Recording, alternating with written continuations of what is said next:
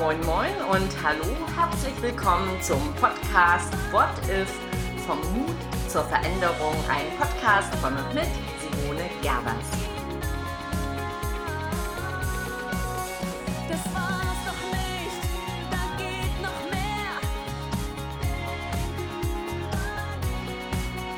Da wartet noch ein Meister. Hier ist sie, die Podcast-Folge Nummer 12. Mut zur Langeweile. Ja, Mut zur Langeweile oder zum Nichtstun. Nichtstun einfach so? Nichts? Verrückt, oder? Warum sollte ich das eigentlich tun, wenn mein Terminkalender ja eigentlich überquillt und ähm, wenn sich die To-Dos so stapeln? Warum sollte ich dennoch einfach mal nichts tun? Im Prinzip ist es doch verlorene Zeit und heißt doch so richtig Stress, oder? Denn diese verlorene Zeit schlägt ja irgendwie zurück. Das muss nicht sein, sage ich. Also stopp und erstmal atmen.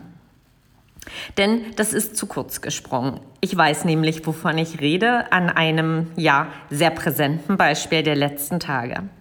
Aber nochmal zurück.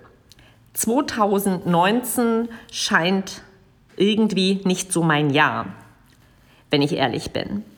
Gefühlt bin ich schon lange viel zu schnell gelaufen. Ich habe immer zu viele Termine und sie irgendwie abgehakt.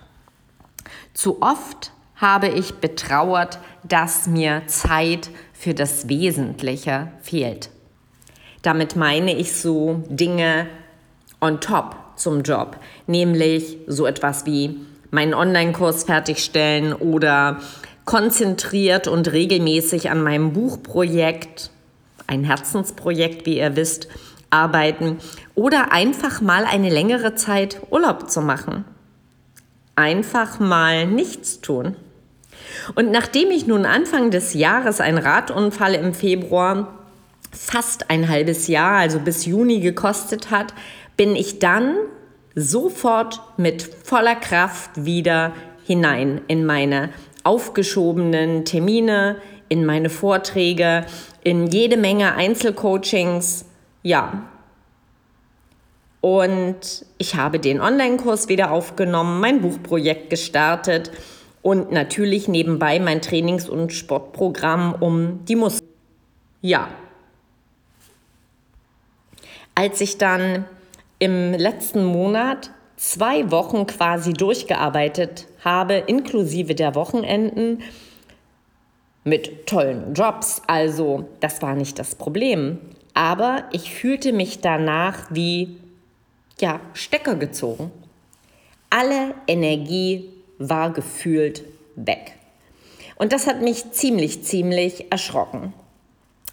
Ich habe es dann versucht mit etwas langsamerem Tempo und ab und an mal ganz bewusst auszuschlafen. Aber geholfen hat es nicht wirklich, weil an den Stunden, wo ich präsent war, war ich mehr als präsent. Und dann habe ich mich einfach getraut. Ich habe mich getraut, ein paar Termine zu verschieben oder zusammenzulegen und mir drei Tage Ostsee zu erarbeiten. Kurzerhand habe ich die gebucht an meinem Lieblingsort, in meinem Lieblingshotel in Ahrenshoop, The Grand. Und intuitiv war ich noch viel mutiger. Ich habe nämlich beschlossen und ich habe das auch durchgehalten, es wird keinen Laptop geben, kein Social Media, kein Mobiltelefon, einmal des Morgens kurz und einmal des Abends, um mich mit der Familie auszutauschen, denn ich war allein unterwegs. Und als ich diesen Beschluss so irgendwie intuitiv getroffen habe, wusste ich noch gar nicht, auf was ich mich eingelassen habe, muss ich zugeben. Und die ersten Stunden an der Ostsee waren dann auch nicht wirklich entspannt. Klar, im Hinterkopf liefen meine Projekte, der Online-Kurs, das Buch, der Kunde, ein Protokoll, was nicht fertig war und so viele Sachen mehr. Und in einem Café allein einfach nur so sitzen und nicht reden, auch nichts lesen. Ach, das hatte ich auch gar nicht dazu gesagt. Ich habe mir ebenfalls vorgenommen, keine Fachliteratur. Und letztlich hatte ich mich dann entschieden, überhaupt nichts zu konsumieren, also auch nicht zu lesen.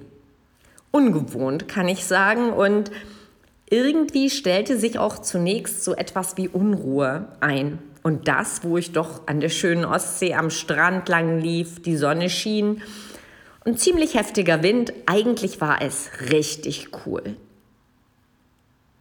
Und ich kann euch sagen, am nächsten Tag ging es mir dann schon bedeutend besser. Irgendwie merkte ich mich selbst. Also ich spürte mich selbst, ich spürte meinen Körper, natürlich in dem Moment auch das eine oder andere Zipperlein.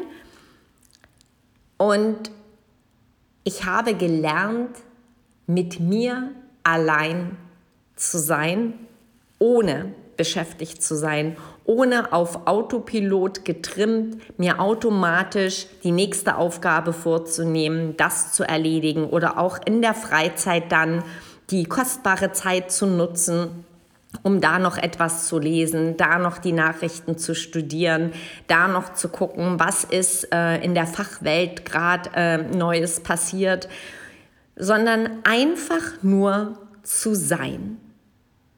Und ich muss euch sagen, Langeweile ist was Cooles. Dabei ist es eigentlich gar nicht Langeweile, weil es ist eher ein Präsentsein, ein Echtsein, ein im Hier und Jetzt sein. Und wo ist das nicht schöner als direkt am Meer und zu laufen, schönes Essen zu genießen, sich darauf zu konzentrieren, was man tut und Natur und Menschen zu beobachten. Ja, ein Wellnessprogramm äh, zu genießen und ohne den Gedanken zu sein, um so und so viel Uhr muss ich, Punkt, Punkt, Punkt, dann sollte, Punkt, Punkt, Punkt. Also, wie man es auch immer nennen mag, Langeweile kann befreiend sein. Und ich habe mich gefragt, wann hatte ich das letzte Mal dieses Gefühl, ganz bewusst natürlich als Kind und zwischendurch vielleicht, ja, während dem Studium ab und an nochmal, aber so wirklich nicht. Und ich kann euch sagen, wer es kennt, wird es sicher bestätigen, nichts tun, einfach nichts tun, bewusst macht glücklich.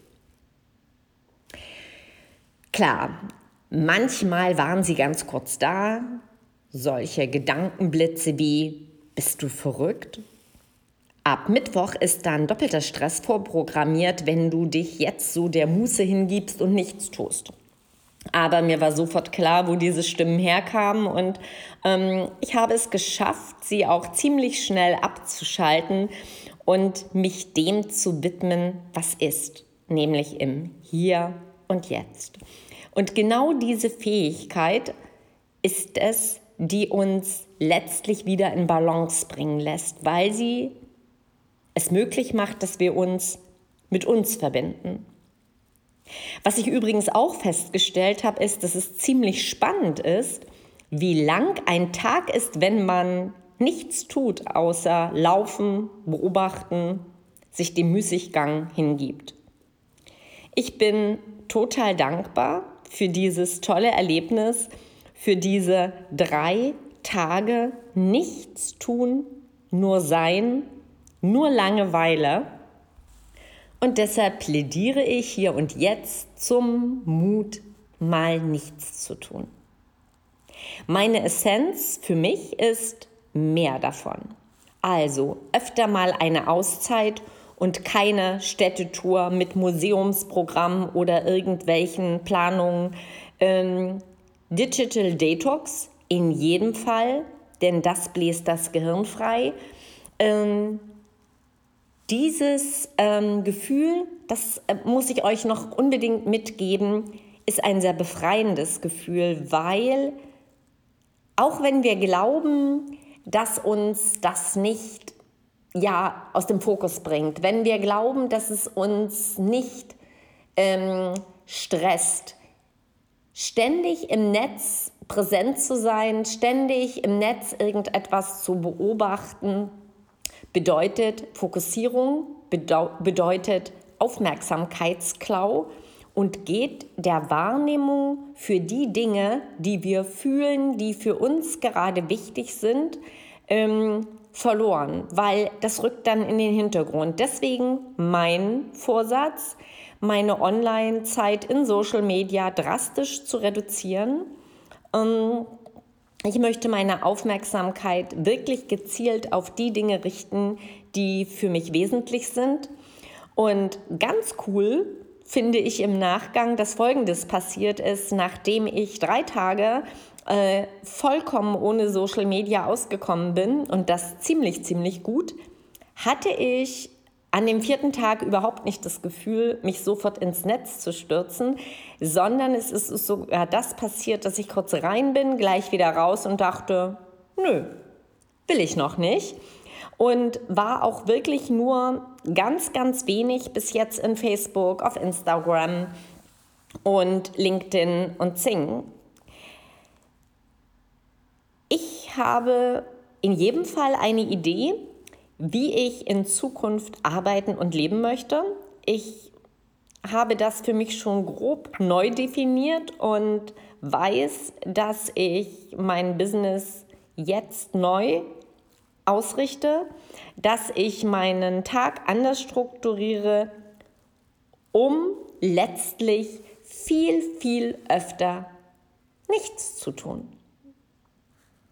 Vielleicht hört sich das für euch verrückt an. Ich jedenfalls möchte für meinen Teil mehr solcher regelmäßigen Mietzeiten ohne irgendwelche Planung versprochen. Ich habe ab sofort den Mut zur Langeweile und bin überzeugt, dass sie ein Elixier ist für einen freien Kopf und die Balance. Also trau du dich in jedem Fall, denn es ist nämlich nachgewiesen, dass unser Gehirn diese Zeiten der Muße oder des Müßiggangs braucht. Es braucht sie, um letztlich normal funktionieren zu können. Und wenn wir das nicht haben, wenn wir chronisch beschäftigt sind, also chronische Geschäftigkeit, chronischer Geschäftigkeit nachgehen, dann wird kurz oder über lang die Kreativität nachlassen und auch unsere Leistungsfähigkeit. Also, in diesem Sinn, nichts tun ist eine Fähigkeit, die Mut erfordert. Sie schafft aber innere Räume und gibt uns die Kraft, aufzutanken und unser Gehirn wieder in einen guten Zustand und uns in Balance zu bringen. Hast du den Mut, zum Nichtstun. Mich würde interessieren, wie du mit dem Thema umgehst, ob es für dich überhaupt ein Thema ist, ob du Erfahrungen in dieser Hinsicht gesammelt hast. Und ansonsten möchte ich dich auch in diesem Feld einfach infizieren. Ich freue mich, wenn du am nächsten Freitag wieder reinhörst. Du weißt, Freitag ist Podcast-Tag. Und wenn du mir ein Like in Social Media hinterlässt oder noch besser auf iTunes eine Rezension, dann freue ich mich ganz besonders. Also, bis bald, nur Mut, deine Simone Gerber.